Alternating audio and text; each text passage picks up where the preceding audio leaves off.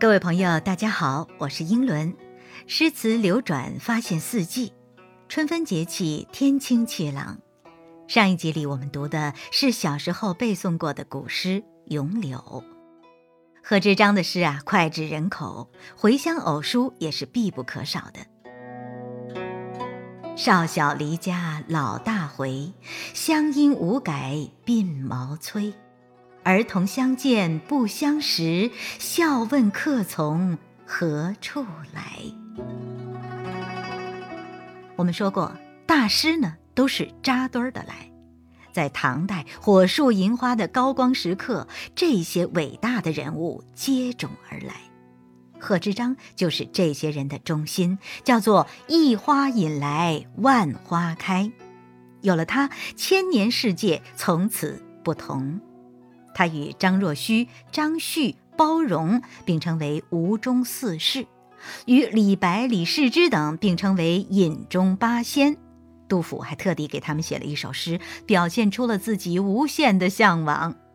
然后呢，贺知章又与陈子昂、卢藏用、宋之问、王氏、孟浩然、王维等等称为仙宗十友。这些伟大的人在贺知章这个时空焦点上相遇，产生了一个又一个的爆炸性的效应。就是在公元七百四十二年，李白来长安了。我们说，这真是历史性的时刻啊！这个时候，贺知章已经是八十三岁了，正好在长安的紫客道观遇上了四十一岁的李白。那个时候，李白已经非常有名了，正在求职呢。就在这个紫客道观，彗星撞地球一般，俩人相遇了。现场的场景非常的感人。据说李白啊，先把自己写的《乌溪曲》呈现给老前辈贺知章来指点。贺知章颤颤巍巍地拿着，看了半天，当场就说：“哎呦，这个此诗可以泣鬼神矣！你听啥意思？就这个诗啊，鬼都得哭。”好，哎，鬼说实在太好了，都哭了。嗯，李白呢，大诗人呐，一听就兴奋不已，于是又从包里掏出了一卷新作《蜀道难》。哎呦，贺知章看完，脸色煞白，嘴唇颤抖，就差老泪纵横了，说：“我的天哪，你就是天上的太白金星，玉折下凡啦，就是被贬下凡的意思，你就是仙人呐。”于是李白就有了这样的一个称号，叫做谪仙人。这俩人见面高兴，是吧？那你说他们最想做的是什么？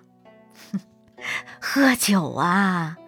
杜甫写《饮中八仙歌》，说什么？说支张骑马似乘船，眼花落井水底眠。说贺知章啊，骑马好像乘船一样，晃晃悠悠，晃晃悠悠。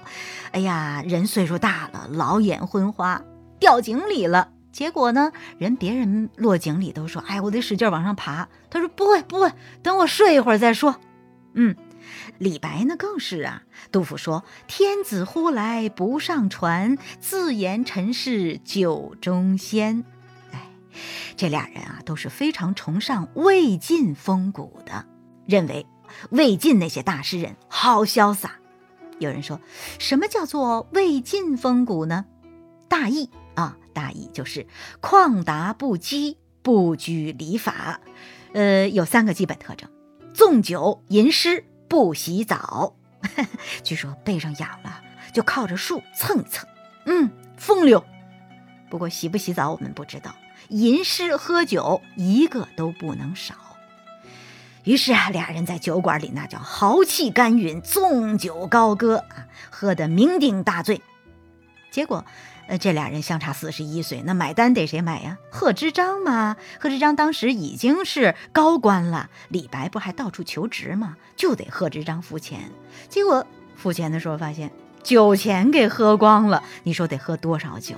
于是贺知章把腰间佩戴的金饰龟带解下来买单。这个金龟，你知道，金龟那可是皇上按照级别赐予的，特别珍贵。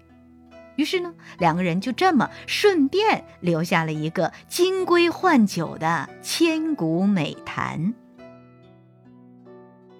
好，接下来很快啊，贺知章就乐颠颠的跟皇上去推荐了，说的那是活灵活现，说皇上啊，李白李太白这家伙那真是谪仙人呐，横空出世，神仙下凡。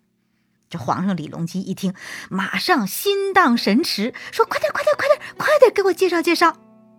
嗯，那后面的事儿就不用我多说了，那就是云想衣裳花想容。春风拂槛露华浓啊！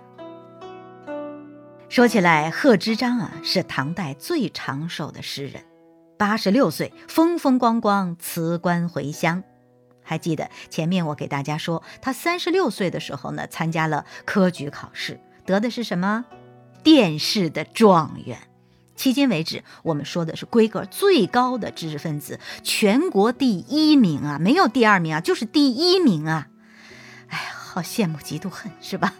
哎呀，整整五十年，半个世纪过去了，贺知章风风光光辞官回乡。当时天子给他作诗，太子带领群臣款款相送，就反正各种依依不舍。